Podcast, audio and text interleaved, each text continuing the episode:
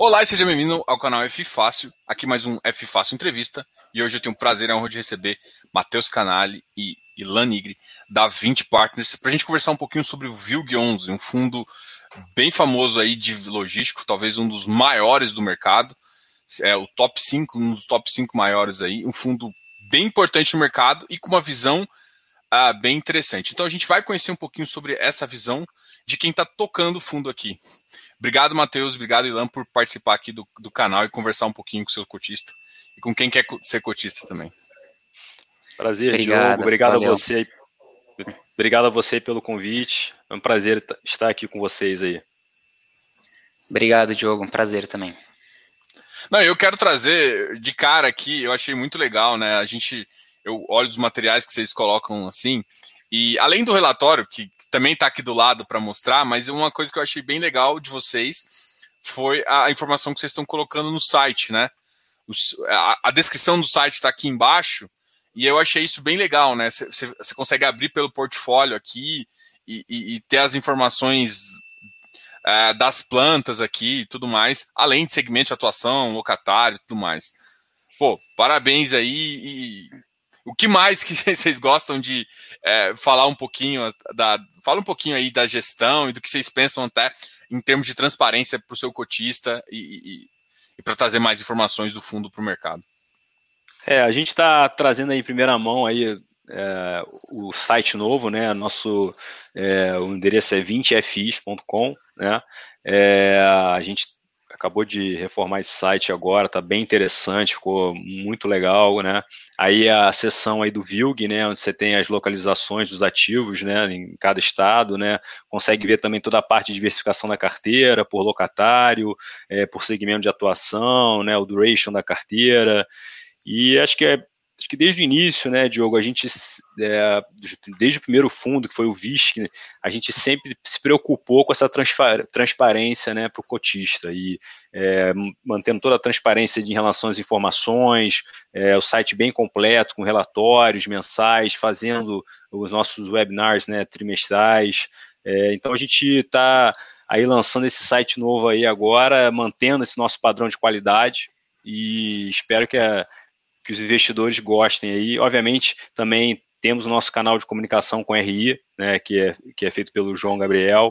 Então, tem, também tenho contato do RI, qualquer dúvida, qual, e não só em relação ao VILG, sobre qualquer fundo, né, aqui no nosso lado de, de Real Estate da 20, a gente está à disposição. E aí, Matheus? Além disso, vocês têm assim, um relatório muito completo também, né? O relatório gerencial de vocês. Além, é claro, que o, que até o Ilan já falou aqui, a apresentação, o relatório trimestral também, onde vocês é, fazem uma apresentação de todos os fundos da 20 ali. Sim. É, a ideia do, do, do site, até dessa reformulação do site, era também deixar ele com essa cara aí do que a gente tem nos, nos relatórios, né? Que a gente é, se preocupa bastante aí com essa parte do, do relatório mensal dos fundos e deixar essa essa questão bem dos diagramas, dos mapas e gráficos, também na parte do, do site. Né? Então, isso aí é, uma, é um ponto que é, a nossa equipe de RI também se preocupa bastante e a gente dá muito valor aí para essa parte de, de relacionamento, né? É, isso dá para perceber, assim, até pelo. Acho que eu, eu conheci a, a 20 também através, inclusive, de uma live há muito tempo atrás. Eu acho que você, Ilan, e o, o Leandro falando do, do, do, do, do Visc, né? Ainda no começo ali, foi, e foi quando eu também decidi estudar e comprar o fundo. Achei muito interessante a, a visão de vocês, então é, vocês fazem isso há muito tempo muito bem. Bom, agora falando um pouquinho do Vilg, que, é, que tem uma estratégia bem definida assim, e tem, e tem surpreendido o mercado com os caps e com os ativos que ele tem continuado com a alta qualidade dos ativos, né? E, além de qualidade, ainda com caps que tem surpreendido o mercado. Assim, inclusive, é, o mercado tinha passado por um momento bem interessante em 2020, com caps interessantes, mas a gente estava notando que os caps tinham caído. E vocês acabaram mantendo o cap. E eu falo isso agora principalmente de um ativo que eu achei espe espetacular, assim, que foi, eu acho, da última aquisição de vocês, foi o, o Airport Town é, de Guarulhos 2, né? Vocês fizeram ainda. Na, é o 3. Opa, eu anotei errado aqui. o 3 aqui em relação a que é um ativo lá em Guarulhos, que é uma, tem uma visão last mile. Sim. É, bom, realmente, o, o Airport Town 3 é, foi o nosso último ativo aí da, da, da nossa última aquisição da, da sexta emissão. E como a gente colocou tanto no fato relevante quanto no, no último relatório mensal, ele é um empreendimento aí muito próximo de São Paulo, é, às margens ali da, da Dutra. Para quem conhece aqui a, a, região, né, Guarulhos faz divisa com São Paulo, é muito próximo da, da é, está dentro da região metropolitana, né, um pouco mais aí de 10 quilômetros de São Paulo, e é um empreendimento aí que veio para aumentar nossa exposição a, ao estado de São Paulo, que é o principal mercado hoje de logística do país, e, e reforçando é, vários dos pilares aí do, do, do, do fundo, né? É, parceria com, com, com, players estratégicos, a, a questão de estar tá atuando aí nesse segmento, é, tanto do e-commerce quanto do transporte é, e logística, e é, realmente é um, dos, é um dos ativos aí que a gente gosta, óbvio que gostamos de todos, mas esse foi realmente teve um destaque especial aí até pela localização e tudo mais. E a gente já tinha um Airport Town no portfólio, né? A gente tinha, talvez até por isso você confundiu aí número 1 e 2, porque a gente já tinha um, um Airport Town, esse foi o segundo Airport Town que a gente adquiriu, é, mas ele já tinha o nome dele lá, a gente manteve. E é também uma continuação aí dessa relação com esses players estratégicos e desenvolvedores parceiros que nós temos, é, um, dos, um, dos bom, um dos pilares do fundo e que nos ajudam a ter, é, a ter essas oportunidades de compra, às vezes que estão até off-market, e, e, a gente acaba saindo na frente nesse ponto, né? É, essa, essa visão, assim, esses parceiros, assim, é, quão importante, o quão, sei lá, aderente é isso à visão de vocês, né? Ter isso de conseguir essas, conseguir essas operações, né? Quão é importante isso para o trabalho de vocês? Ah, eu, eu diria que, Diogo, isso é, isso é obviamente, como, é, como o Matheus colocou, é, é, um dos principais pilares da nossa estratégia. A gente, desde o início que a gente lançou o fundo, a gente entendeu que é, era importante você estar próximo aos desenvolvedores de galpões. Né? Então, no caso, esse galpão foi desenvolvido por, pela, pelo grupo Airport Town, né? É, como foi a mesma coisa do, do o AT1, né, que a gente já tinha na, na carteira. Como a gente tem, por exemplo, com a Food, que eu, que eu sei que você já conversou né, com, com o Gilson, com Chiles, conhece bem. Então, é um dos maiores parceiros nossos e, e então é, isso é a gente acaba acabou criando um, eu diria que um ecossistema nesse sentido, porque esses players, o que, que eles querem? Eles, eles são desenvolvedores, eles compram terrenos, é, os projetos, né, e, e acabam reciclando esses projetos para ter liquidez para fazer novas, novas apostas, né, novos projetos.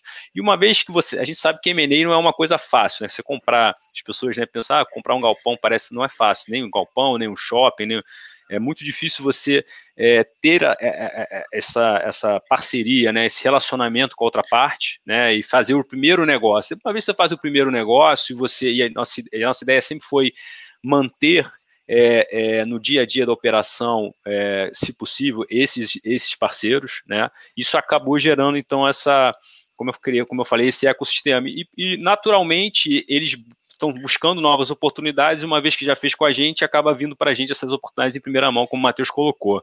Então, é super importante essa parceria e tem dado, eu acho que no caso do Vilg tem dado muito certo desde o início, assim, a gente tem tido muito sucesso com isso e a cada vez a gente pretende aumentar mais essas, essas parcerias, né? O fundo crescendo, né? Ganhando robustez, como, como vem ganhando nos últimos, nos últimos anos aí. É, eu acho engraçado isso, porque, por exemplo, eu vim no mercado de crédito e uma das análises que a gente sempre faz é que a originação, uma boa casa, ela, é, ela, ela é, às vezes é, toma uma, uma, uma tese melhor ou outra, dependendo da originação, né? Porque se você sempre toma as operações que. É, acho que a gente deve estar tá, falando um pouquinho, que é leiloada para todo mundo, normalmente você é. perde spread em relação a isso. Então, acho que ter parceiro estratégico, ela, ela gera, ela vai ali onde é mais importante. Você tá. É, você, você, consegue dois, dois viés, né? Você consegue a operação num preço mais justo e você também consegue saber é, um pouco da visão do cara, a, aonde, ou talvez passar, não sei como é que vocês preferem colocar isso, Tipo, a, aonde está o, o, próximo boom, onde está o próximo. Você está ali próximo do cara que está desenvolvendo, então você sabe o que, que ele está pensando, né? Dando feedback. Fala como é que é isso também. Fala assim: olha, o mercado vai crescer para cá, a gente pensa um pouco. Como vocês uhum. pensam nessa relação, assim? Como vocês veem o mercado crescer, é, em termos até pro metro quadrado pode subir, metro quadrado não pode subir. Como é que vocês enxergam essa, essa visão, né? É, eu vou falar um pouquinho aqui, o Matheus pode complementar. É, acho que uma grande assim, diferença que a gente vem notando nos últimos anos, né, e por conta principalmente do e-commerce, né, o mercado de distribuição ele ganhou uma amplitude, né, em termos de, de, você olhava antigamente as pessoas, ah, vamos olhar principalmente o mercado de São Paulo, né, que é o, né, o grande polo consumidor, e com o e-commerce, e acho que a pandemia foi um divisor de águas nesse sentido. Né? A gente consegue ver agora é, os grandes, é, principalmente os grandes varejistas, indo para outros, outros mercados, né? querendo estar no Nordeste, no Sul, Centro-Oeste. É, então você tem aí uma, uma possibilidade de outros mercados, né? de você poder diversificar seu portfólio, para que esses clientes que querem estar em outros, outras, outras regiões, eles precisam ter bons ativos, né? Vamos pensar assim, um, uma pessoa que mora, a população do Nordeste, né, é, que é um mercado que a gente está olhando, né, a gente, a gente vai até falar, né, Diogo, a gente tem um, hoje uma, uma exclusividade assinada para uma aquisição de um ativo em Belém, é, e recentemente também adquirimos aí em, em, em Pernambuco, né, Pernambuco, né, mas a população é, do Nordeste, eu acho que é um exemplo, né, também quer, é, já, assim, em termos de e-commerce, já, já, já acontece é, fortemente o e-commerce lá, né? Quando você olha é, o crescimento do faturamento do e-commerce em 2020 foi acima de 90% na região norte e nordeste. Né? Então, é, os varejistas estão antenados a isso e estão começando a se posicionar e precisam de bons é, imóveis para poder distribuir para que a população que compra também no e-commerce lá possa receber sua mercadoria em um dia, é, né, ou que está no mesmo dia, né, como nós, é, as pessoas que moram no Sudeste, como as pessoas que moram no Sul. Então, é, o Brasil é recordista em termos aí de, de é, quantidade de celular é, per capita, né? Você olha para a América Latina aí. Então, é, tá dado isso. Então, acho que é, isso abriu um horizonte de oportunidades, né, para você investir em outras regiões, sem ser, obviamente, as principais regiões aí como a gente tem é, atuado nos últimos anos, né? Você quer completar, Matheus? Não, é, só, um, só um ponto aqui que realmente acho que essa questão da, das capitais, né, é, e o mercado de logística, o mercado de logística profissional, digamos assim, no Brasil, né, ele é muito, ele é muito novo, né, então se você pega é, de 2010 para trás, não tinha player institucional, player grande, gringo, é, desenvolvendo no Brasil. Então, é, e os poucos que tinham estavam em São Paulo, no Rio. E, e, o que, e, e, aí, com, a partir de 2010, que o pessoal foi. Então, a gente está falando de um mercado que tem um pouco mais de 10 anos, né? Então, a gente está em franca expansão nesse sentido é, ao longo do, do, do, mapa. E também, recentemente, com esse boom que teve do e-commerce, é, os grandes players é, perceberam que não faz sentido ele não, ele não estar, como o Ilan comentou, nas principais capitais do Nordeste ou nas capitais do Norte, porque tem, tem mercado consumidor, né? Então, é, e, e, como, e como, falta, como faltavam também no passado bons ativos, aí também era, era uma coisa que não tinha nem ativo e o pessoal não estava entendendo muito bem. Então, agora que já tem muito player, muito fundo, é, oportunidades de, de bons espaços, né? é, para serem ocupados e, e, e, com essa crescente do e-commerce, é, mercados que há cinco anos atrás, sei lá, quatro, cinco anos atrás, se você perguntasse para alguém do mercado, ia falar, ah, não tem nada lá, são capitais hoje, às vezes capitais de estado, que hoje já estão com, com Magazine Luiza, com, com é, Mercado Livre, com esses caras operando, operações de 40, 50 mil metros. Então, é, tem, teve um, uma, uma disrupção grande aí recentemente na, é, geográfica, né, no Brasil. É um negócio que realmente saiu aqui da, do eixo Rio-São Paulo e, e, e, se expandiu pelo, pelo, pelo mapa, né. É. Eu, tenho, eu tenho uma curiosidade, por exemplo, é, quando eu olho para o mercado de logístico, assim, eu acho que o mercado, como ele, igual você falou, é muito mais consolidado, tem mais empresas, você consegue meio que sentir para onde as regiões de São Paulo, por exemplo, estão se movimentando, né? o que eu tenho a impressão é que os logísticos, as demandas, a, a movimentação fica muito com os dados, porque essa, essa empresa tem um, uma base de dados enorme, né? ela consegue pegar esses dados e captar, falar assim, olha, eu preciso colocar aqui no Nordeste. Elas compartilham essas informações assim com, com vocês de mercado, assim, para você, assim, para vocês terem uma ideia de de olha, aqui vai surgir uma demanda, aqui é interessante, porque ele consegue abranger esse lugar, o cara. Porque esses caras têm uma informação de logística que é fundamental, assim. A rapidez, é, ela, ela tem que estar no ponto certo, atendendo o maior número de pessoas, é, é toda uma. E eles mais ou menos conseguem fazer. Vocês têm mais ou menos esses feelings também? Isso é uma curiosidade que eu tenho. Bom, é, essa pergunta aí, acho que eu diria que todos os, os, os, players de logística ficam quase perturbando diariamente esses varejistas. Né? É, outro dia eu escutei do próprio Mercado Livre que a pergunta de um milhão de dólares, né? eles têm um plano de é. crescimento, é. digamos, agressivo. É, e que é confidencial, né? é, estra é, estra é estratégico, digamos assim. Mas a gente, obviamente, tenta sempre é, tentar mapear é, e aí que entra um pouco até da questão do, dos, dos, nossos parceiros, né, desenvolvedores, que também acabam recebendo as demandas. É, e, e, quando você já tem relacionamento com esses players, vou dar um exemplo aqui. A gente tem Magazine Luiza, né? É, a gente tem o parceiro Food que tem relacionamento com o Mercado Livre. Então a gente tem relacionamento com, com esses, com esses players e a gente acaba também é, é, recebendo essas demandas, né? É, seja para um BTS, seja para uma área que precisa, ah, precisa de uma área já pronta agora de X, X mil metros quadrados na região tal. É, então, assim, isso é uma inteligência de mercado que, quem, obviamente, quem tem as ferramentas vai sair na frente né? É. É, e um pouco de leitura também, Diogo. Acho que leitura de você tentar antecipar, é, é que acho que no nosso caso aqui, gente, quando definiu a estratégia do fundo, para nós era muito claro essa questão do e-commerce, era um, era um, assim, um caminho sem volta, né? uma tendência global. Né? Então a gente focou desde o início nesse segmento, nos ativos, é, nas localizações. Então acho que é, você também está sempre antenado, ver o que está acontecendo lá fora, não necessariamente achar que o que está acontecendo lá fora vai ser copiado aqui para o Brasil. Você pode a gente fala da tropicalização, né? Porque tem coisas que não que dão certo lá fora não não dão certo aqui. Né, a gente tem uma cultura diferente. Eu cito, por exemplo, o exemplo, o exemplo de self-storage. Né? É, então, então, acho que é um, é uma inteligência de mercado que tem que ser feita, né? A gente aqui está sempre antenado, sempre entendendo, lendo, é, conversando com os desenvolvedores, conversando com os players, é, né? com, os, com, os, com, nossos clientes, como eu falei, com a nossa própria carteira, que a gente já tem aí um, uma carteira relevante de e-commerce, né? Então, diria que a gente está continuamente provocando esses caras aí.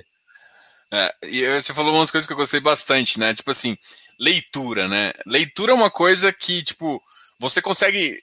É, é experiência, né? Eu acho que isso é muito importante. Tipo, você consegue conversar com os players, ter essa leitura dinâmica. Porque assim, ninguém às vezes te fala, ó, vou fazer ali. Mas pela leitura de mercado, da, da tendência, de movimentação, de crescimento de consumo e tal, alguma coisa, alguns dados até mais públicos, você consegue se posicionar, é, se, se posicionar melhor é, na frente, né? E é normalmente nisso que você ganha mais, né? Sim. Exato. É, uma coisa é. aí puxa a outra também, né? Quando você já tem uma quando você já tem uma plataforma, você já tem uma reputação, digamos assim, né, no mercado com seus veículos, é o que o Willa comentou. É, havendo uma demanda de um desses grandes players, é, a gente acaba recebendo, né, via algum parceiro ou algum bid que esteja no mercado. Então, é, essas coisas vão se retroalimentando, né? Não, eu já tô vendo que tem um monte de pergunta aqui, pessoal, que eu vou deixar fazer um pouquinho hum. depois. Deixa, deixa eu seguir. O pessoal já tá curioso com algumas coisas que eu também quero perguntar. Agora, é, falando um pouco da, da, da sexta emissão, vocês fizeram uma missão grande e fizeram uma alocação também bem rápida para o momento do mercado, né? Então, isso vocês têm cons conseguido fazer com todas as locações. Se você comparar a quinta emissão também, foi uma locação bem rápida. Isso é uma, uma consequência até em mercados que todo mundo considera um pouco desfavorável, onde tinha muito, muito player líquido, né? Com, com, com grana para comprar, né? o que, que vocês atribuem? Assim, é, é, claro que a gente acabou de discutir um pouquinho, que são aos próprios, aos próprios players. E então vou mudar. Na verdade, vou mudar a pergunta. Eu acabei ia fazer uma, uma linha de pergunta, mas vou mudar aqui. Porque a gente já falou um pouquinho sobre isso. Eu queria falar um pouquinho da estratégia é, que vocês compraram desses três novos ativos, que é entrar no portfólio a partir da sexta emissão. Quer, quer responder essa tá. aí, Matheus? Pode ser. É, bom, falando então da, da, da, sexta emissão, foram os três ativos é, que nós compramos aí, né? Fala em ordem, em ordem cronológica. É, a, a, emissão é, foi, foi encerrada em março, e, e, já em março a gente comprou o primeiro ativo, que foi o, o Parque Logístico Pernambuco, que a gente estava até comentando aí mais cedo, né? Que, que foi nosso primeiro, nosso primeiro ativo no, no Nordeste. Assim, a tese por trás, é, por trás disso é, é, o que a gente comentou dessa expansão dos outros mercados, além aqui também do, do, do eixo principal, né? Então, era um mercado que a gente já estava é, a gente já estava analisando há algum tempo. Então, ao longo do ano de 2020, a gente chegou a olhar, até antes, né? Mas chegamos a olhar várias oportunidades aí é, na região Nordeste, então era uma região que a gente estava sempre de olho. E surgiu é, em março, né? Quer dizer, antes de março, mas a gente acabou adquirindo em março esse imóvel ali na, na região de Pojuca, que é a região é, pouco mais de 40 quilômetros de, de Recife, e que é hoje o principal mercado do Nordeste, né? Então, se você pensa em Nordeste hoje, em tamanho de estoque, em, em, em players que estão presentes, até a história do mercado, é o mercado que se desenvolveu primeiro no Nordeste, né? O primeiro mercado, assim, digamos, naquela história que eu estava falando da profissionalização, enfim, é o primeiro mercado do Nordeste. Então a gente acabou tendo, eh, visualizando essa essa oportunidade desse ativo. É, compramos 50% de participação nele, né? Também com, com um outro fundo parceiro.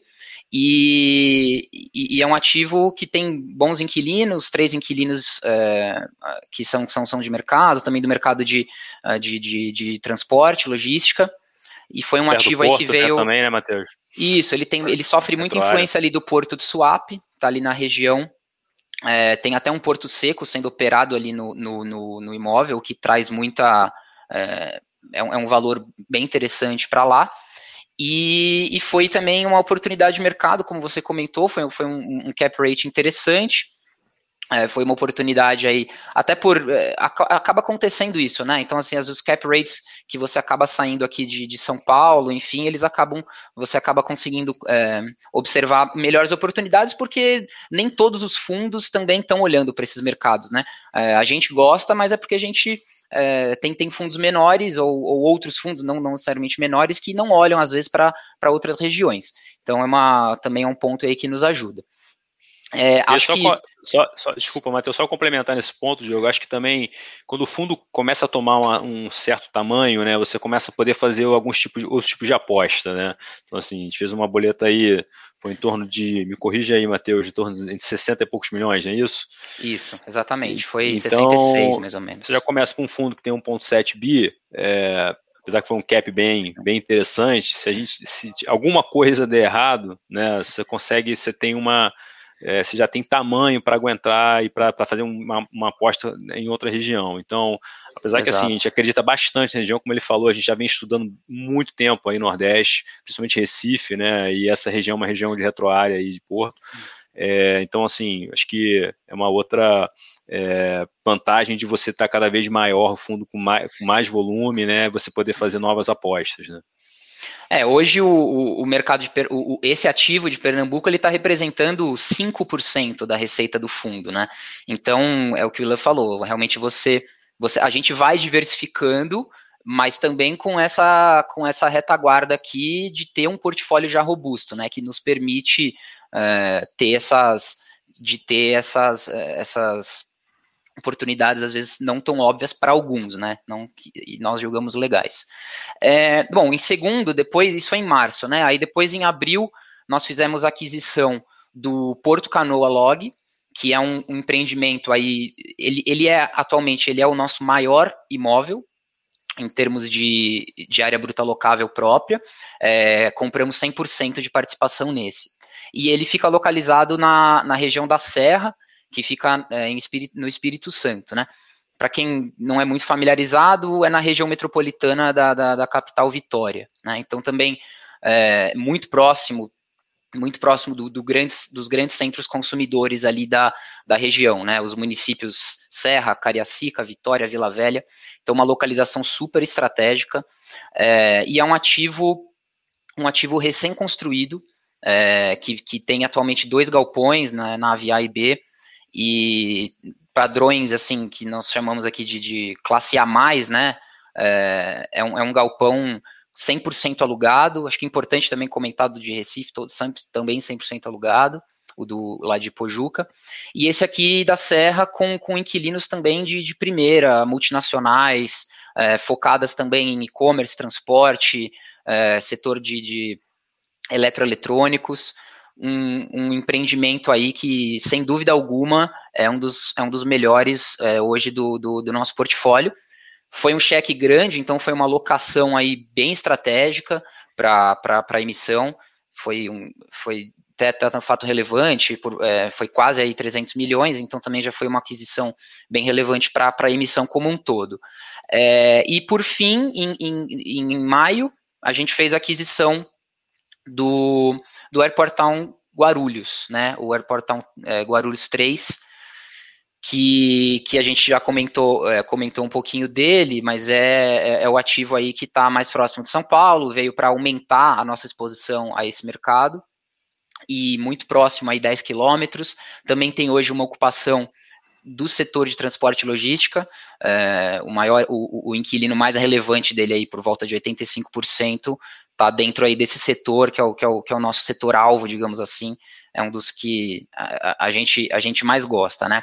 E aí, então, assim, o resumo, o resumo dessa, o resumo da, da sexta emissão é, foram esses três ativos é, que nós conseguimos fazer, então, essa, essa, essa locação, essa locação dos recursos em, em, em pouco menos aí de três meses, né, que foi, foi bem, bem satisfatório e diversificamos né, o portfólio, colocamos aí é, um pouco mais Espírito Santo, que a gente já tinha, né, um, um, um, uma receita aí da, da, de um dos BTS que a gente tem da Ambev lá, acrescentamos esse grande ativo, acrescentamos é, Pernambuco e aumentamos a exposição em São Paulo. Então foi realmente foi bem, bem satisfatória em termos de, de diversificação, alocação do, do capital. Legal. Hum. É, Aproveitando até que o, o, gancho que o Ilan tinha comentado em relação, a, por exemplo, agora o fundo tem 1,71 bilhões, né? Então, vocês têm mais liberdade de fazer isso. Aí eu vou pegar um ativo, que é o da Castelo Branco, que vocês fazem hoje com. Vocês estão fazendo desenvolvimento, mas ele não é bem um desenvolvimento puro, puro, né? Ele, ele tem um cap mínimo ali e uma garantia, um ativo bom, uma qualidade numa, numa área, uma região que eu também acho que é interessante. É, mas e, você, e vocês pensam, às vezes, em às vezes puxar mais TIR para ativo, é, é, um, ter mais TIR do que renda, né? Assim, pensar mais ou menos nessa visão, assim, de TIR e não de renda, em alguns casos. É uma visão que, com pequena parcela do portfólio, eu imagino que é um fundo de renda, então o mandato é de renda. Não acho Sim. que vocês devem, vocês não vão desviar disso, mas para dar um ganhozinho a mais, para aumentar um pouquinho a renda, vocês enxergam isso como possibilidade? Como é que vocês enxergam isso? Olha, Diogo, o, o, acho, que você, acho que é uma boa pergunta. É, o mandato do VILG é muito claro para a gente, né? Como você falou, né? É um, é um fundo com foco em renda, né? É, a partir do fundo, a partir que o fundo vai ganhando, ganhando tamanho, né? Assim, a gente fez, fez essa, essa, esse investimento né, na, nessa estratégia aí, é um greenfield, mas com uma renda já com prêmios de locação desde o início, né, à medida que a gente vai alocando na obra é, com o nosso parceiro Food, né, que também tem participação nesse ativo com 20%, é, a gente vai remunerando esse capital, né, um cap de 8,5%, e então assim, é, é para o VILG a gente vai focar é, mais nessas operações que a gente chama de forward funding, né, é, a gente pode até, assim, em caso de ter alguma expansão em algum ativo, a gente pode, obviamente, usar o capital do fundo para fazer uma expansão num terreno que já é nosso. Né? O caso do Caxias Park, por exemplo, a gente comprou lá e a gente tem já um projeto aprovado para aumentar em quase 70 mil metros é, de expansão. Tá? E que isso tem muito valor. Hoje em dia você ter um condomínio logístico onde você possa atender é, a demanda crescente dos seus locatários e de um ou de um novo locatário, que é importante os investidores entenderem que eu já falei algumas vezes em outras lives, os varejistas hoje, até uma pergunta que você fez, né, como é que é o plano de expansão desse, dessas empresas, eles estão com uma meta super agressiva. Né? Então, mas, mas, ao mesmo tempo eles não conseguem te passar hoje, olha, eu preciso hoje, exemplo, de 50 mil metros quadrados e daqui a dois anos vou precisar de mais 30. Se você já tiver esse pulmão para ele poder crescer dentro do teu condomínio, você tem grande chance de sair na frente para levar esse, teu, esse locatário. Se você não tiver, às vezes pode ser um pênalti para o seu ativo. Você ele vai, pô, por que, que eu vou me. Porque é um esforço para ele se mudar, né? Fazer toda a mudança de, do, do, dos empregados, né? Toda a equipe, é, mobilização para aquela região, para daqui a dois, três anos ter que, ter que fazer uma outra, outra mudança. Né? Então tem muito valor você ter expansão. Tá? Então, nesse caso, a gente pode fazer sim essa, esse investimento que possivelmente vai ser em cap rates bem atrativos, porque o terreno já é nosso, né? Então você vai basicamente vai ser o custo de construção, né? E você vai aportando ao longo da obra, né? E já pode ir trabalhando na pré-locação ou já sair com alguma ancoragem, né? Mas assim, eu diria que no View, e a gente está focado mais em renda, né? Se for para fazer algum tipo de desenvolvimento com um modelo como a gente fez no, no Castelo, até porque a gente tem um fundo agora de desenvolvimento, né? Que então é, vai ser com foco em ganho de capital. É. Esse, esse fundo agora de curiosidade aqui, esse fundo vai ser vai ser a mercado? Já saiu ao mercado? É, a gente já fez uma oferta, a gente está em período de silêncio, eu não posso. Ah. Estamos em período de silêncio por causa da oferta, não posso estar muito detalhe, mas é um fundo de desenvolvimento é, que já teve a primeira emissão e agora a gente está é, trabalhando numa nova emissão, né? Ah, eu, sei, eu, sei, eu sei que você não pode falar, mas de curiosidade, vai ser para investidor geral? Pra, vai ter alguma restrição? É para investidor qualificado. Investidor qualificado. Ah, então deve Isso. ter algum tipo de concentração ainda que impede ainda de ser geral. Não, legal. Bom, que pena. em relação a não ser, não ser para o público e, geral. Porque e, eu, eu, acho que casa, só, só, falando assim, casa muito. Eu acho, que, eu acho que o pessoal hoje em dia, eu sou um cara que gosta de desenvolvimento, tá? Então, eu, eu, sou um cara, então assim, eu sou um cara que eu, to, eu topo um risco de desenvolvimento, por isso que eu sempre gosto de fazer essa pergunta, né? É, eu gostei muito da, da, da visão da, da, dessa questão, como vocês resolveram esse problema de, de, de renda no, no, no, no, da, no da Castelo Branco, Castelo. ficou bem inteligente, é. Uhum. E, enfim, eu acho bem interessante. Você ia falar alguma coisa, Matheus? Desculpa. Não, não, eu só falei que era o Castelo.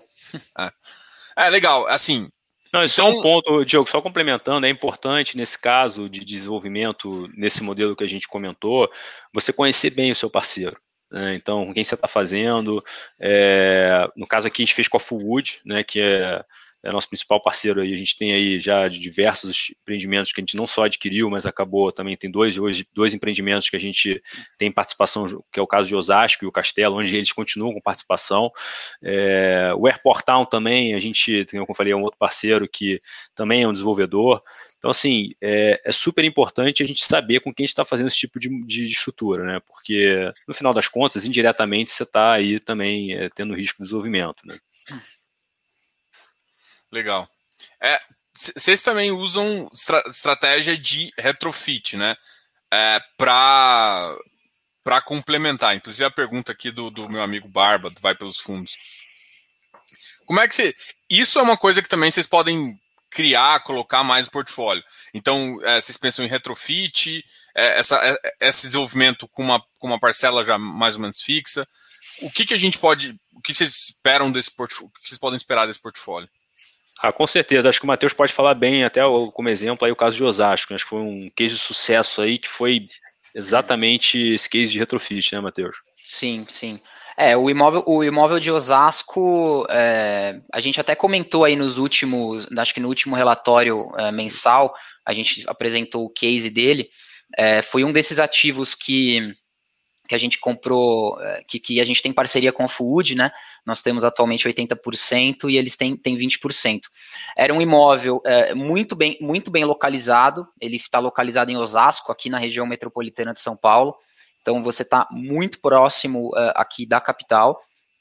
E ele foi, é, ele foi um imóvel que também foi uma oportunidade assim que, que não estava mercado, foi também via, é, por nós termos essa, esse relacionamento com a Food e eles também terem esse filtro aí de, de boas oportunidades, entramos, entramos junto no ativo, com essa participação de 80%, e desenvolvemos ali um, um, um, um retrofit, né?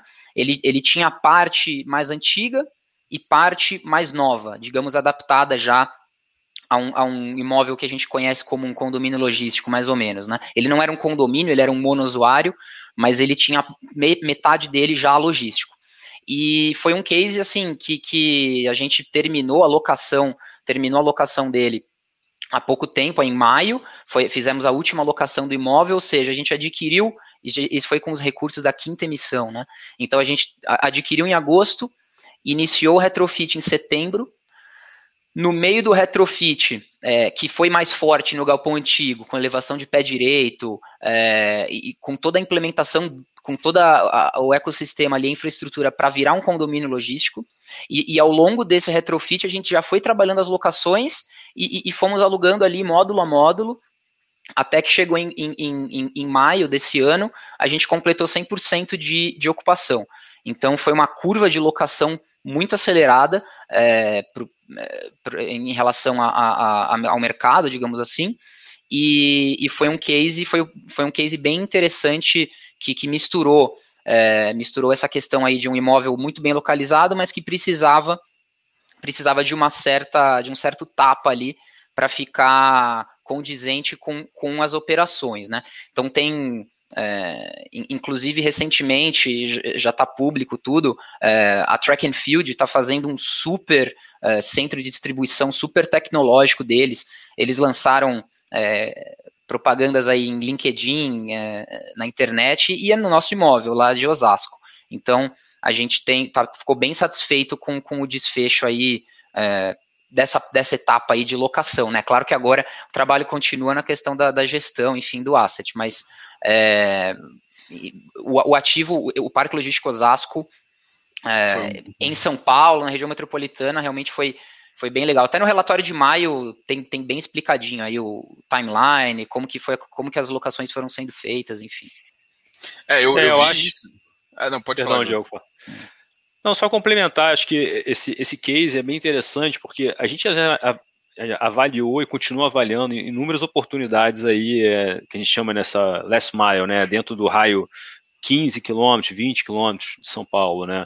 E, e, é difícil, jogo você arrumar, conseguir, às vezes, fechar a conta, porque você acaba competindo num, num, num, terreno dentro da cidade. Vou dar um exemplo aqui: você pega na Marginal, por exemplo, você tem potencial construtivo de residencial né? Porque você está, às vezes, numa região que você pode fazer residencial. Então você, é difícil você fechar a conta, conseguir convencer o vendedor é, que você vai fazer um galpão, né? Então aí o preço acaba levando, você tem que ter um aluguel muito caro, IPTU é mais caro. É, então, essa expertise de você conseguir é, olhar o terreno, ter a visão. A gente eu lembro muito bem quando a gente foi visitar lá, né, e, e junto com a Food, que, né, que participou com a gente, tem grande, grande mérito nesse, nesse deal, né, também. É, então, assim, é importante você ter bons parceiros que entendam, sabe, pô, quanto é que vai custar esse custo de retrofit? Retrofit é uma caixa preta também, né? Você, às vezes, ela pode sair mais cara que, uma, que um projeto Greenfield, às vezes, né? Então, você entender o que pode ser feito, como pode ser feito, o timing dessa, dessa obra, né? E, em paralelo, fazer a locação.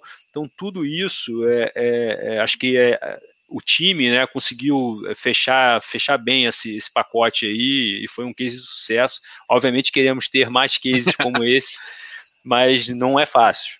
Não é fácil. É. Nos dois casos, né? E esses dois casos são bem emblemáticos. Além do, do, do comprar o galpão e de BTS, vocês têm esses dois casos que também é, é, é, bem clássico, né? Um é o desenvolvimento ali com, com uma estratégia, é um greenfield meio uh, com uma renda mínima ali, e um outro que é um retrofit também, e aí vocês têm dois trabalhos interessantes, que é o trabalho de retrofit e de alocação para conseguir fazer isso, né? Qual dos dois que vocês acham assim? É claro que é escolher um, mas que tem potencial de dar mais tiro, assim, para o pessoal ter uma ideia. Dá para comentar isso? É, os dois foram no mesmo, os dois foram adquiridos no mesmo cap rate, né? Então é, são semelhantes nesse sentido, né?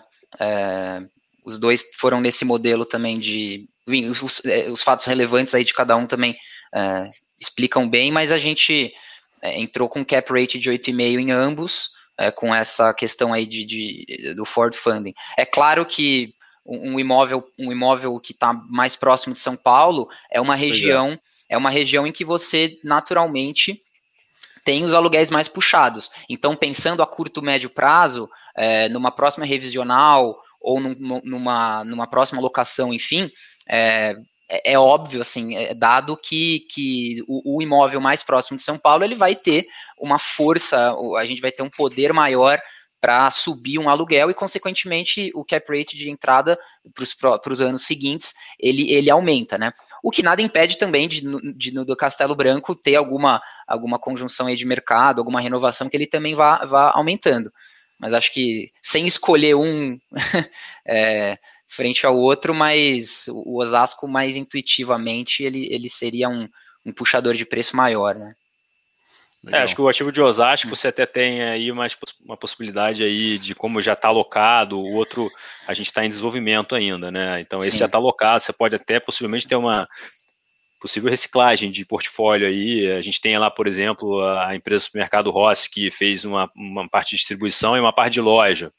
Poderia até vender essa parte da loja aí para um fundo de renda urbana. Então, é, podendo dar aí um, um, um retorno interessante para o fundo, né?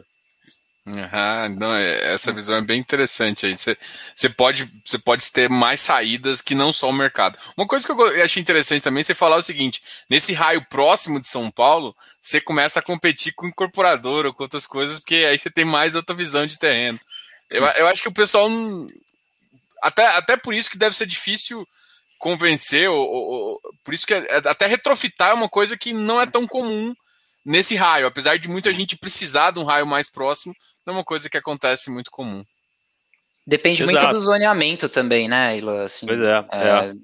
Tem lugares que, que, se você tiver um zoneamento que te permite fazer é, o residencial, é, às vezes, porque geralmente quando você tem essa conflitância entre, entre um zoneamento que te permite fazer o, o logístico e o residencial, geralmente vai ser aquele residencial padrão, às vezes Minha Casa Minha Vida, né, de, o HIS, né, de interesse social, então, é, é, um, é um mercado que paga muito mais, né? Então, se você pega um terreno, que nem o Ilan comentou, dentro de São Paulo, às vezes próximo às marginais, próximo à estação de metrô, se tem um terreno ali à venda, é, é muito difícil você competir com, com o residencial, que vai te dar um, um, um VGV, né, um valor muito maior do que um, um, um comprador de terreno logístico poderia pagar. Acho que a única vantagem aí que o logístico poderia ter, às vezes algum tipo de uma forma de pagamento, né? O logístico, dependendo do fundo, poderia talvez pagar um valor à vista. É, o incorporador provavelmente ele vai tentar num, numa permuta. O, é. o, incorporador, o, o, o, terrenista vai acabar ficando sócio do cara por 4, 5 anos até o condomínio ficar pronto. Então, às vezes, se o cara tem uma necessidade de liquidez, o logístico pode levar vantagem, mas é muito raro. É, realmente é muito difícil você conseguir virar um, um negócio logístico dentro da, da, da área urbana aqui. Legal.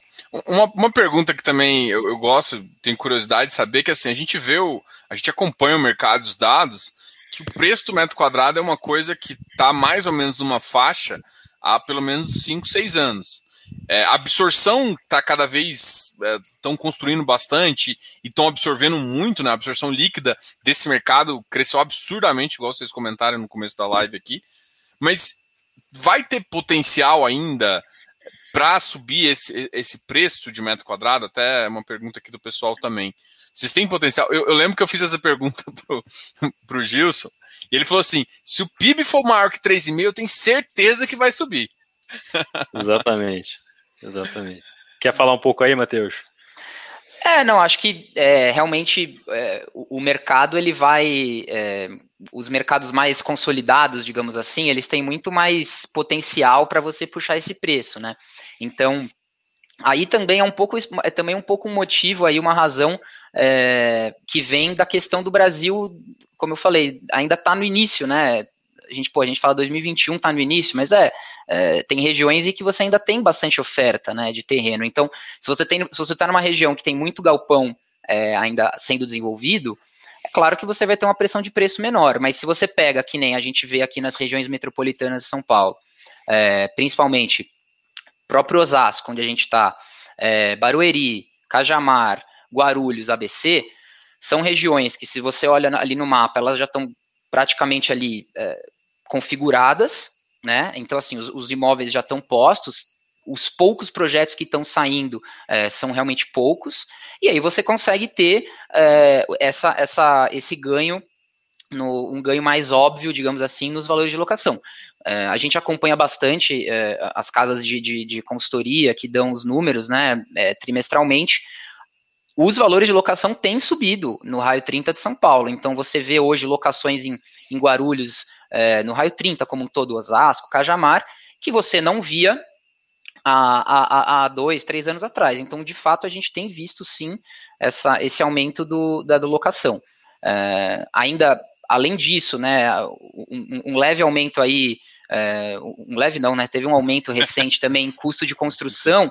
E isso a gente também ainda é uma coisa que é difícil falar, a gente não sabe, mas é também uma, um fator que pode, no médio prazo aí, curto médio prazo, também acabar puxando é, certos preços de, de, de, de, locação, de novo, principalmente nas regiões mais, mais já consolidadas, né? É, essa questão do custo é uma coisa que o mercado está absorvendo o mercado de, de, de, talvez seja um pouco mais rápido de incorporação, porque eles conseguiram girar um pouco e deixar mais. O, o, acho que talvez é o que você falou, né? Mercados mais consolidados é mais fácil de você impor preços, porque você não, o cara não tem para onde correr, né? No, é. na, na, na, sexta emissão, vocês falaram daquele ativo, até a gente comentou um pouquinho também, da Aliança Parque, né? Um ativo uh, em Belém do Pará. Eu acho que também tem uma das perguntas ali no começo, que aí é, eu tenho uma curiosidade. É, vocês ainda têm, vocês colocaram isso bem claro também no relatório de vocês, que vocês ainda têm é, a exclusividade do deal. É, e uma coisa que eu acho assim, infelizmente, por conta da questão da, da, trans, da, taxa de juros e também da tributação, deu uma fechada na janela. Vocês pensam em ter uma certa alavancagem? É, vocês pensam em ter limite para isso? Ou na verdade, vocês pensam sempre em, não, se a gente for fazer algum momento, a gente pensa mesmo realmente em captação. É, como vocês pensam em relação a esse tipo de, de, de deal aí que vocês estão, se acontecer, é claro? Sim. É, posso falar um pouco aqui, o, Diogo? Vamos lá. É, esse deal a gente, na verdade, já estava no prospecto da, da sexta emissão, né? E ele acabou postergando a aquisição de, desse ativo, né? Acho por conta, eu já falei também em outras entrevistas aí, por conta de uma questão é, é, estrutural, né, da, da, da, empresa que a gente está, tá, da empresa que está vendendo o ativo, né? Então ele ainda está em diligência, a gente está, é, que acho que isso um pouco até é, é bom para para mostrar um pouco o quão complexo é uma aquisição de um imóvel é, é, desse segmento, né? E de outros segmentos, como eu falei também. Desse porte, né? Desse porte, né? Você tem. Então, não é fácil comprar um galpão, um escritório, uma torre corporativa, um shopping, né? um ativo é, de renda urbana, todo, qualquer aquisição é, é complicado. A gente tem que ter toda a parte de análise jurídica, técnica, ambiental. É, então, assim, é, às vezes a gente faz é uma, a gente, obviamente, quando a gente vai para oferta, né, a gente, que foi até um ponto que você falou em relação à velocidade de alocação, a gente vai para as ofertas, principalmente aqui na 20, todos os nossos, nossos fundos, sempre já com, com uma destinação de recursos mapeada, né, e às vezes você consegue cumprir o que você estava prevendo de timing, mas às vezes tem algum tipo de que é bom até para o cotista, porque você está protegendo de, né, você está tipo, vou esperar um pouco para fazer a coisa mais segura, né? Então a gente consegue, é, acho que no caso aqui do Viu que a gente teve sucesso em todas as captações, a gente foi é, de média em torno de 60 dias nas, nas ofertas do, do, do VILG. É, e esse ativo, como eu falei, teve essa questão da estrutura da, da, venda da empresa, é, a gente continua, é um ativo que a gente gosta, é um ativo, é uma região que a gente está analisando, né? Como a gente falou, tanto o Nordeste quanto o Norte. O Norte teve mais de 90% de crescimento de e-commerce no último ano. E a gente aqui, assim, é, em relação à alavancagem, acho que qualquer, qualquer é, aquisição, a gente analisa qual é a melhor forma de fazer aquela aquisição. Né? É, nesse caso aqui, pode ter alavancagem? Sim, poderia. Até porque o fundo hoje, ele tem me corrija aí, Matheus, se estiver errado, menos de 4% de to value, né, que é, é o quanto você tem de alavancagem em relação ao seu ativo. É, então, assim, é uma alavancagem muito baixa, que na verdade é só é, em relação ao CRI que a gente tem hoje, que é do início do fundo, né, quando a gente adquiriu os dois primeiros ativos, o, o Privale e o Fernão Dias, em torno de 65 milhões aí de saldo devedor. Então a gente poderia, poderia. Mas é um ativo que a gente está analisando, ainda acho que ainda tem um tempinho ainda aí para a gente é, concluir algumas análises. Então, quem sabe também essa janela volta aí. É, é, e obviamente também a gente não está só olhando esse, essa oportunidade, a gente está sempre olhando novas oportunidades para o fundo, até porque que a gente já falou aqui, é, sempre está chegando coisa nova, né? O fundo está num tamanho hoje que a gente também é, é procurado, né, por, pelos desenvolvedores, assim, assim para fazer novos, novos negócios. Então a gente está sempre avaliando e acho que o fundo, quanto maior ele for, mais diversificado ele for, crescer, é, tem que crescer de forma saudável, né, com bons ativos, bons locatários, geograficamente está bem exposto geograficamente. Então, assim, acho que é, né, tem muito espaço para o Vilg crescer é, né, de forma é, é, segura e, e, como a gente tem, acho que é o trabalho que a gente faz aí desde o início aí para a gente possa cada vez mais poder é, dar uma diversificação para o investidor. Ah, show de bola, acho que respondeu. É que assim, é, é bem interessante essa, visão aí do, do, do, pessoal em relação ao mercado de logístico, né? E uma, uma questão que que aconteceu recentemente, até por isso que eu tinha comentado, ah, faltou janela e tal, é mais o sentido que o pessoal ainda não está acostumado, uh, a maioria das pessoas entraram no mercado de fundos imobiliários com uma queda expressiva de juros, né? nem foi com uma queda de juros, foi com uma queda expressiva. Saíram de Verdade. 7 ali para até 2%. Então teve uma queda expressiva onde o pessoal acho que não entendeu muito o produto, mas viu uma taxa muito melhor do que estava ali na frente, e agora está acontecendo um efeito um pouco contrário, né? Como é que vocês enxergam isso, né? Tanto é que, tipo assim, teve momentos em, em 2020 que o, o, fundo bateu altas, assim, que deslocou em relação ao valor patrimonial muitas vezes, assim. Uhum. E agora está, às vezes, sofrendo um efeito oposto, mesmo que não faça tanto sentido, né? Como é que vocês enxergam a, o mercado, a preparação do mercado, né? Talvez até por isso que a gente faz bastante live para tentar explicar para o pessoal ali. Sim. Mas como é que vocês enxergam essa subida de juros e essa. É, o, o, pessoal tem vendido ativos e essa, essa mudança é, é, de. Como é que vocês enxergam essa questão? Eu vou falar um pouco aqui, o Matheus pode complementar. Assim, o mercado ele, ele, ele, já, ele já antecipa é, esse movimento da taxa de juros. Né? Quando você. Vamos pegar o exemplo aí é, do último mês. Né? Já, já tem esse, esse, esse viés de aumento de juros, né? O, o, Banco Central vem aumentando a Selic, e o mercado já começou, as cotas, né? Não, todos os fundos, né? É, começaram a cair porque para ajustar o dividend yield. Né? Então, você, é, em, em, em, condições iguais de rendimento, você tem um preço menor e você vai ter um yield maior, é, considerando que você vai ter um aumento da taxa de juros. Né? É, historicamente, você tem aí em torno de 300, que a gente chama de 300 base points em relação à NTNB 2030. Tá? Então, é, é mais ou menos que esse spread que, que, que o mercado trabalha. Tá? Então, assim, o mercado já, já, já precificou um pouco, já, já precificou essa, essa Selic longa, né? Então, tanto que a gente viu essa queda da, da das cotas, né? E, cara, assim, acho que é, em relação a, a, a, ao veículo fundo imobiliário, é importante, é, é, é, um, é um veículo de renda variável. Né? Então, assim, as pessoas têm que ter essa noção. É, é importante olhar o fundamento, né, você é, é, entender o que está por, por trás daquele fundo, né, quem que, que são os ativos, o que, que como é que aquela receita é gerada. Eu vou dar um exemplo aqui. É, na época da pandemia, a gente teve aí os, as cotas saindo de, sei lá, de 115, 120 para bater, né, Matheus, 85, 75. Novo, 75 de um, ah, de, um, de um fundo que tinha 100% de ocupação e recebendo seus aluguéis. Constantemente, mês a mês.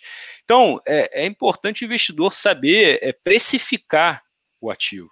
Né, para que não entre desespero, né, aquele famoso é, é, efeito manada, né, de sair vendendo, vendendo, e quando, então assim, teve muita gente comprando essa época e sabia que estava errado o preço, né, e aí a coisa voltou e voltou, né, assim, a gente sabe que voltou, voltou, no caso de logística voltou rápido, né, é, é. então, é, que foi o que aconteceu semana passada, né, em relação já a essa a questão da reforma tributária. Já ficou aquele pânico, né? E todo mundo já. E aí já aí volta de novo agora, já a pessoa um pouco mais. Vamos ter cautela, né? A gente não sabe ainda o que, que vai efetivamente ser aprovado.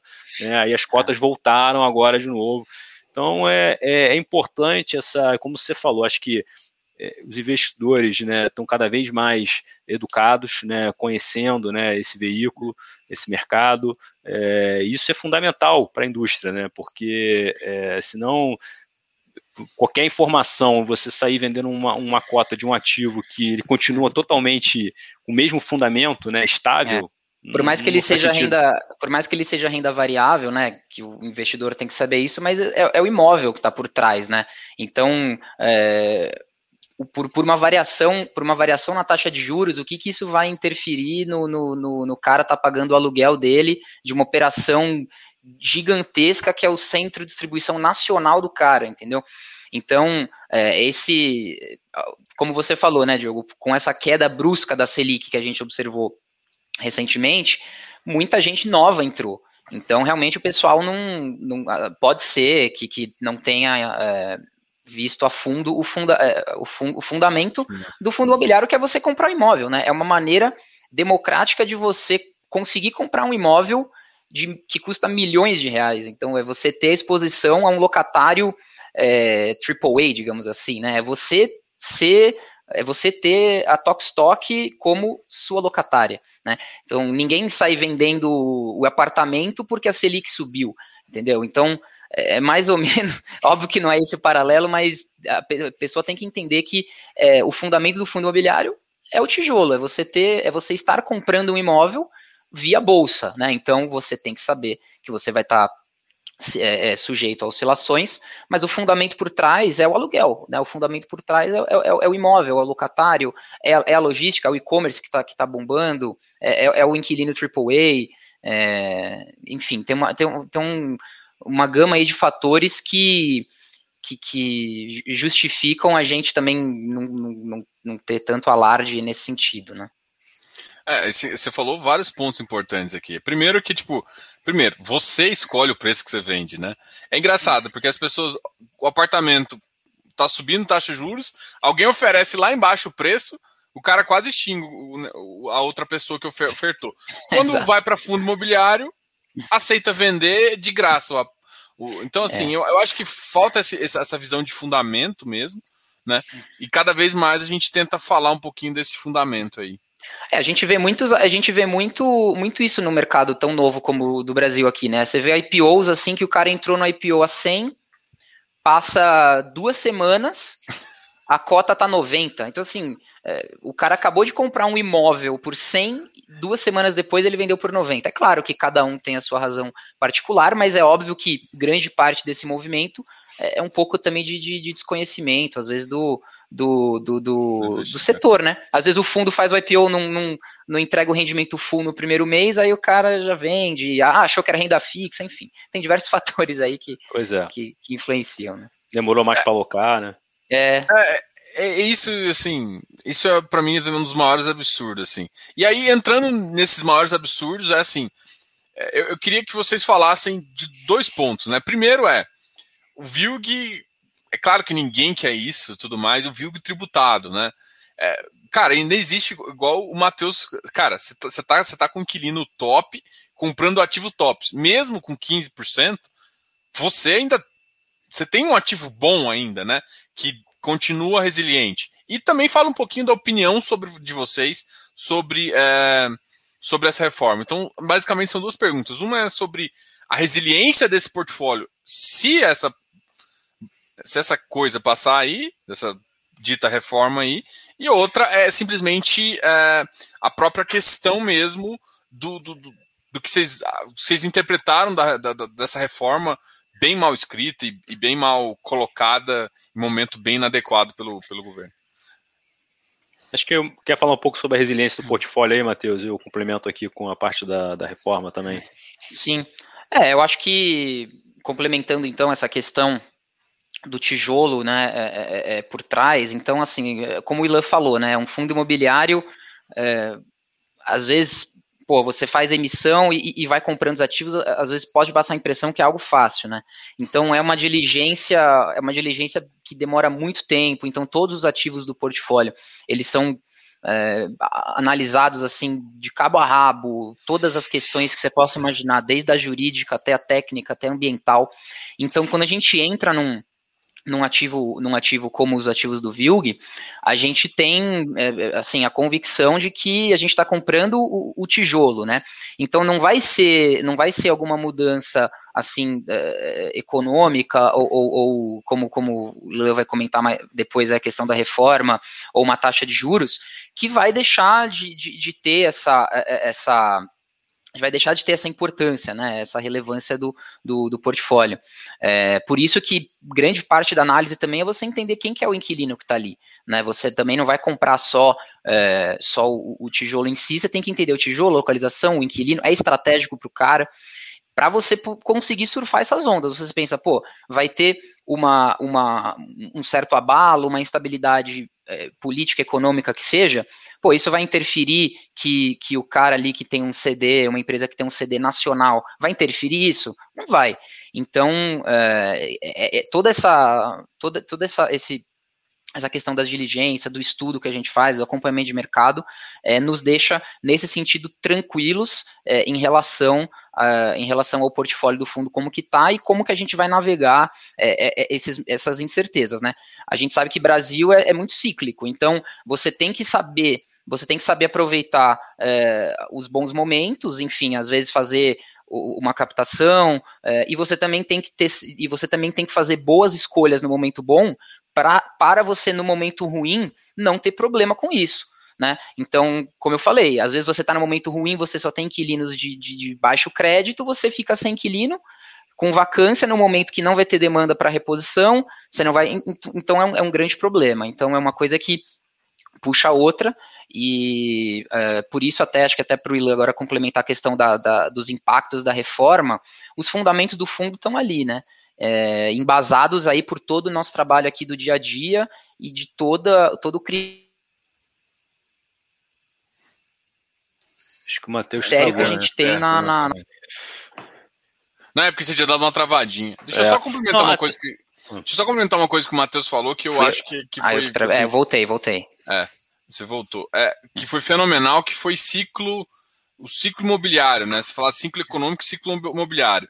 Você tem que entender é, o que você fala assim, ó, o ciclo imobiliário você tem momentos de euforia, de expansão do mercado e momentos de recessão. E se você compra bons ativos, ele é resiliente em todos os ciclos, né? Eu acho que essa, essa visão que, que, que o Matheus falou, para mim, é uma da, das principais aí também. E eu acho é, que o pessoal é... tem que focar nisso, mais do que numa tributação. Isso é, isso é super importante, Diogo, porque é, ninguém. É, eu digo o seguinte, né? Quando aconteceu a pandemia, e, e a gente sabe que vão ter não foi a última crise, virão outras crises, né? É, ainda mais falando de Brasil, é, a gente sabe que o mais importante aqui é você saber, mesmo no momento de crise, e ninguém está imune, né? Acho que você tem o teu ativo teu ativo vai sofrer, ou do concorrente vai sofrer, mas se você tem bons ativos, na hora de que o, que o mercado vai voltar, o seu vai voltar mais rápido. Então, assim, é, a gente foi colocar uma, tem uma teste, foi, foi uma prova de fogo agora no passado né, nesses últimos 12, 18 meses. Né? Então, assim, acho que o fundo foi super resiliente.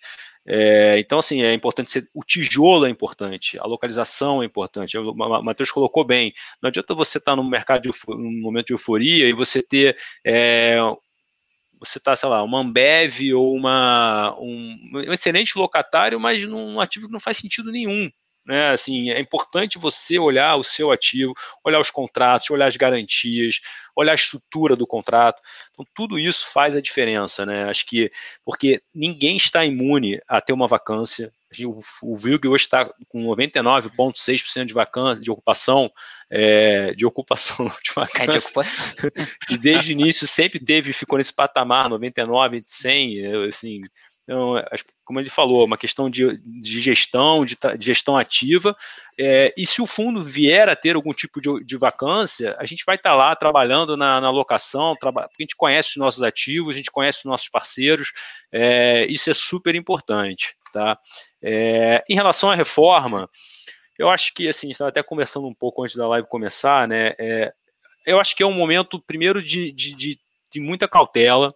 É, como eu falei, teve essa euforia já na semana passada, né? Os mercados é, é, sentindo, né? Os fundo imobiliário, a cota já caindo, é, e depois começou a voltar de novo. O investidor já começou a ver que calma, não é assim. É, é, isso é uma proposta, né, que foi feita, né, um projeto de lei. A gente sabe que ainda tem que passar pelo Congresso, né, pela Câmara, pelo Senado.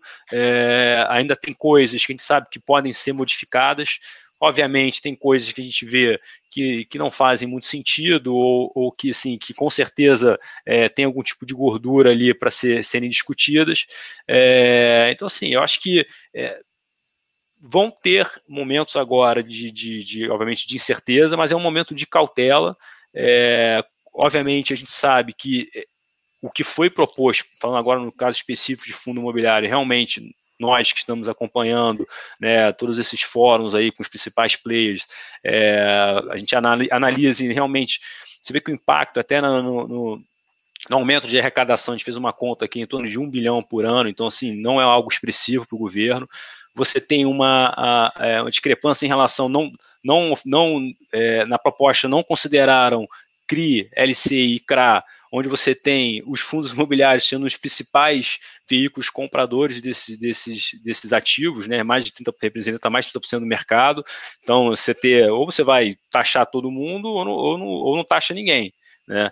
É, então, assim, eu acho que tem ainda um, um longo caminho aí pela frente aí para a gente é, ver como é que vai ficar essa história e, independentemente do que acontecer, obviamente se tiver, se for aprovado o que está lá hoje, que a gente acha, de, pouco, acha difícil, né, é, vai ter um impacto, mas o mercado vai se ajustar e, de novo, é, vai continuar valendo fundamento, os fundamentos é, de cada fundo, de cada ativo, é, né, como, a, como a gente falou é, agora há pouco. Né.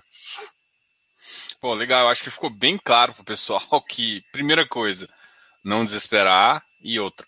Olha o fundamento do ativo. Eu acho que é, eu, eu, gosto dessa visão de conversar com o gestor, porque é o seguinte, não dá para fugir. Você está comprando um ativo de tijolo, o que importa é o galpão ali. É, é aquilo lá que de fato importa. Eu acho que esse, essa visão é muito interessante. Tem uma, uma outra polêmicazinha, até que eu acho que até o Finews está falando aqui, que é em relação a, a, a uma reforma em relação ao IPCA, é, a mudança do GPM para IPCA, o governo tentar enfiar isso lá. Até, até que vocês não têm uma porcentagem tão alta de uhum. GPM, né? Só 39%.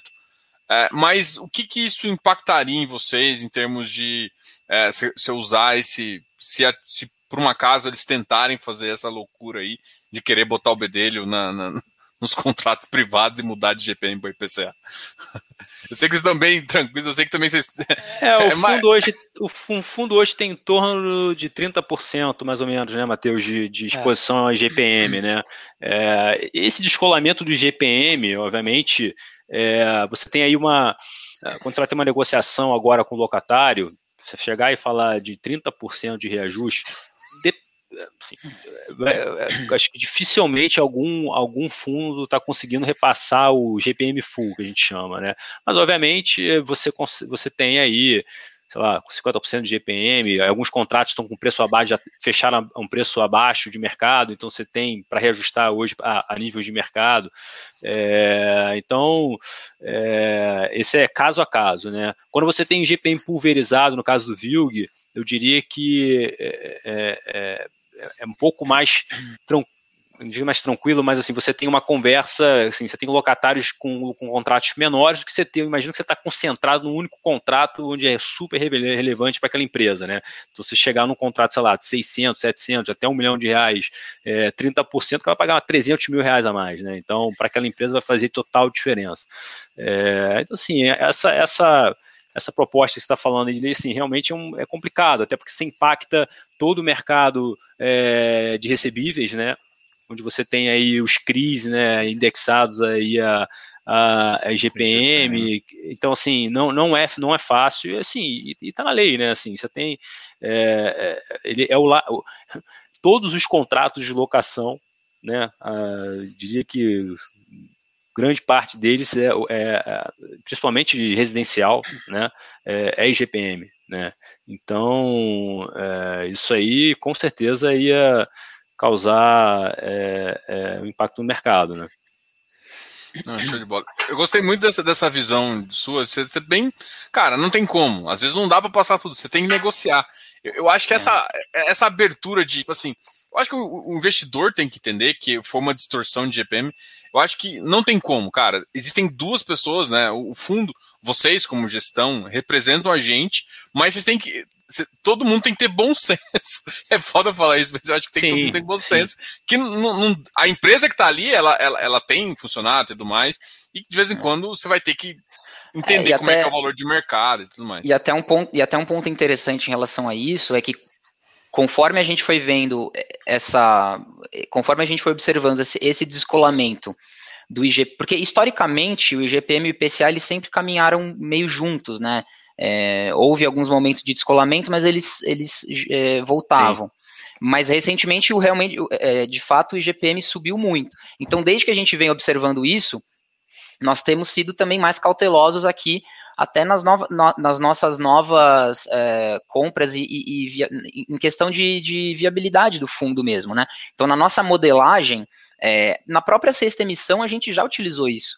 Então, na própria sexta emissão do fundo, a gente teve um bom senso ali, usou um fator, digamos assim, médio, para mitigar esse risco. A gente não, não, não pode também, a gente tem que ter também a responsabilidade como, como é, gestor aqui do fundo de que é, se, se o negócio está descolado da realidade, você está observando que está tendo negociação, você não pode colocar que você vai repassar inteiro, né? Então a gente está, a gente é, estava atento a isso desde o início aí desse, é, dessa diferença do, do IGPM frente ao IPCA, né? Acho que é um bom ponto que o Matheus colocou, e, e, a questão da negociação também, Diogo, a gente sempre tenta, é, de uma forma, ah, não vai conseguir repassar é, o indexador que está atrelado ao contrato, que seja o IGPM, né, no caso que a gente deu exemplo aqui, é uma forma de compensar, é, aumentar o, o, prazo do contrato, aumentar uhum. a multa do contrato, né, é, então assim, a gente tenta sempre o melhor do fundo. Né? A gente usar é. o a gente usar o IGPM estar no contrato a nosso favor, nem que não seja com o repasse dele, mas é, não deixa de, é, assim, é um contrato. Então, se a gente fosse ali na letra do negócio, teria que Sim. repassar, mas como a gente usa esse bom senso, a gente acaba ganhando às vezes é, outro tipo, outros tipos de né? negociações. Né? É. essa é uma visão bem legal também, de você, ter essa liberdade de fazer isso, porque no fundo, no fundo, o que, o que o cotista quer de renda é que, assim, às vezes tem um contrato de 10 que você não passa tudo agora, por, porque descolou, mas você ganhou 11, 12, você tem uma segurança maior, você dá uma folga para você não ficar casado com outro contrato que vai vencer, te dá tempo. E isso é bom para o próprio cotista, né? Uhum, com certeza. Pessoal, Cara, muito, muito obrigado aí pela, pela, pela conversa. A gente está aqui há mais de uma hora e dez conversando. Foi um prazer muito grande aqui. Vou deixar você falar, vocês falarem, agradecerem aos cotistas e o pessoal que está assistindo. A gente bateu uma audiência bem legal aqui. O pessoal gosta de escutar vocês. Obrigado, Matheus. Obrigado, Ilan. Pode começar, Matheus, e depois a gente. Bom, beleza. Então, obrigado aí pela, pela oportunidade. É, acho que os, os nossos canais de RI, a gente sempre reforça isso, né? De é, todo mês a gente tem, todo quinto dia útil aí a gente solta relatório mensal, é, o próprio, o nosso novo site, como a gente comentou no início, é, o e-mail, é, a gente está sempre à disposição é, em, caso, em caso de dúvidas. E obrigado aí pelo, pelo convite e pela oportunidade de a gente poder bater esse papo frente a frente, né, com, com, com os cotistas. Show. Ilan. Bom, Diogo, obrigado aí pelo convite. É um prazer estar aqui com, com você e com todos os investidores. É, como o Matheus falou, a gente é, é muito bom, acho que é essa, essa estar próximo né, do, dos investidores, tirando dúvidas, esclarecendo é, né, as estratégias do fundo, falando sobre o mercado. É, não é só eles que aprendem, a gente também está sempre aprendendo aqui também. É, e acho que esse canal de comunicação é super importante para a indústria como um todo, né, nesse momento que a gente está vivendo agora. É, então, tem aí o nosso contato, como o Matheus falou, do nosso RI, né, 20 FIs também do, do nosso site. Qualquer dúvida, a gente está sempre à disposição. Foi um, foi um prazer, cara. Prazer foi meu. Pessoal, aqui embaixo está na descrição, tá os canais de todos os canais da 20, tá um novo site aqui também, tá descrito aqui o canal de RI, o, o e-mail do pessoal. Atendem muito bem, vão te responder muito rápido e a gente vai conversar cada vez mais com vocês aí, pessoal. Agradeço a todos aí que estão assistindo, não esqueça de dar um like,